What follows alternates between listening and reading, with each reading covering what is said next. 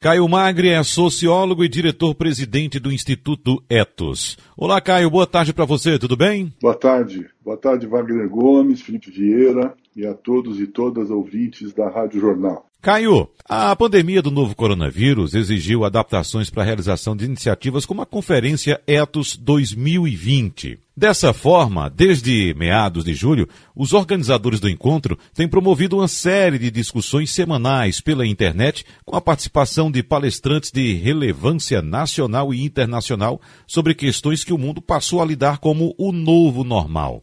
Agora, Caio, que reflexões estão sendo trazidas pela Conferência Etos 2020 e a quem se destinam os conteúdos? Sim, e é possível também acompanhar os painéis semanais e ter acesso aos conteúdos passados? A conferência do Etos, é, como tudo aquilo que a gente está fazendo, né, Wagner, Felipe, é, tem sido altamente impactada pela, pela Covid, pela pandemia. Então a gente teve que fazer mudanças importantes. Mas rapidamente, bem rápido, a gente decidiu que a conferência passaria a ser virtual, 100% virtual. Mais do que isso, ela aconteceria o ano todo, a todas as quintas-feiras, das 15 às 21 horas, quatro ou cinco painéis, até o dia 17 de dezembro.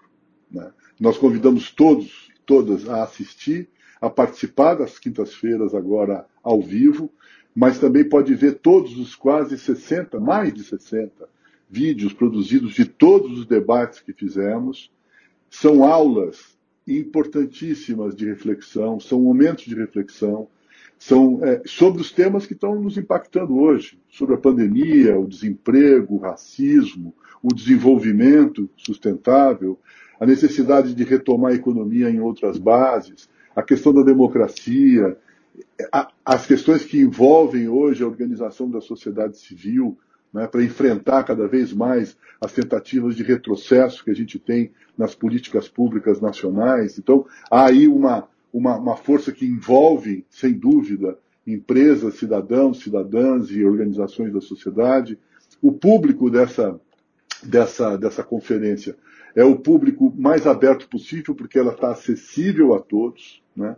ela está gratuita, então é só acessar lá o nosso canal no YouTube, canal do Instituto Etos, e assistir o que já foi produzido e eu convido a participar das quintas-feiras, porque é bastante, bastante interessante todos os painéis. A gente tem, tem trazido os mais diferentes temas, com muita diversidade. A gente vê, quer afirmar a possibilidade de uma diversidade que se manifeste, diversidade racial, diversidade de gênero, diversidade de orientação sexual, diversidades todas que existem, diversidade de renda, né?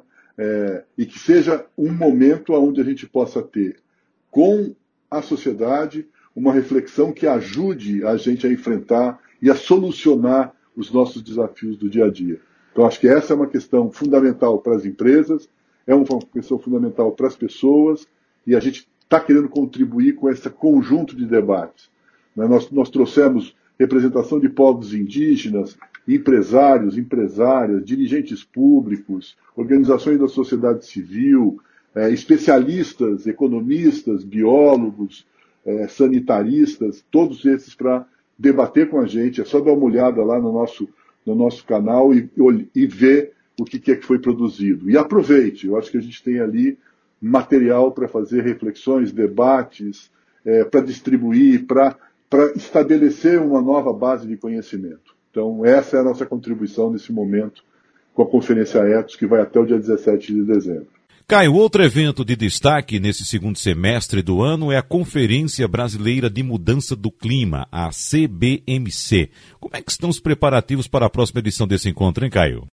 Então, é, é esse, é um, esse é um processo que a conferência comporta nessa situação que a gente está fazendo, né? Virtual, permanente. Em novembro, a gente vai dedicar, a, estamos dedicando, viu, Felipe Wagner, a, o, o, painéis às quintas-feiras à pauta da Conferência Brasileira de Mudanças do Clima.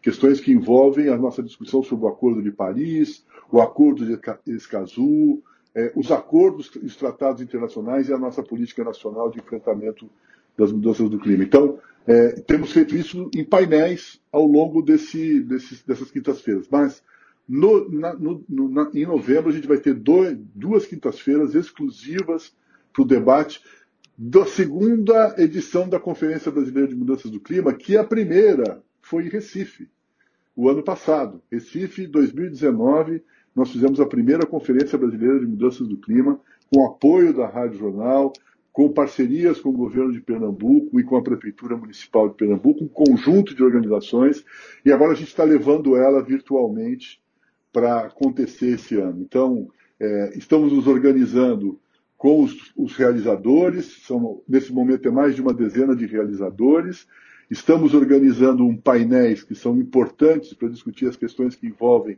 a Amazônia, o semiárido, os nossos diversos biomas e os impactos da crise climática, da emergência climática, né, como, como o Recife já decretou, a emergência climática que a gente tem, é necessário, a, a, mais uma vez, nos preparar, refletir e atuar, seja em que campo estivermos, das empresas, da sociedade, dos dirigentes públicos. Nós temos eleições municipais.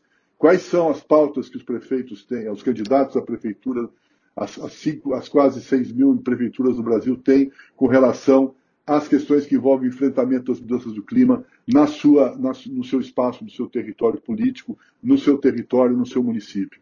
Porque é fundamental pensarmos em mecanismos de mitigação, de redução efetiva, parar de fazer e continuar emitindo gases de efeito estufa, como a gente tem agora, é, carbono no ar, e ao mesmo tempo adaptar para poder promover a garantia né, segurança, segurança climática, segurança energética, segurança alimentar, tudo isso para o nosso povo, para as pessoas nas cidades. Então, os prefeitos têm aí, os candidatos têm aí uma oportunidade de dizer para que vieram com relação a isso, que, somado às questões que a gente tem da nossa tríplice crise, né, sanitária, política, econômica, a crise climática traz um desafio permanente e que a gente vai ter que continuar enfrentando. Não acaba, não tem vacina. Não há vacina para o enfrentamento da, da emergência climática que a gente tem. É processo e mudança nas relações e na forma como a gente produz e consome. Então, convidamos todos para ver a conferência, participar da conferência, é, todas as quintas-feiras, de novo, das 15 às 21 horas. O, o link está lá no canal do Instituto Etos, do YouTube, é gratuita, participe, aproveite. Um abraço, obrigado. Caio Magre, muito obrigado, um abraço para você e até semana que vem.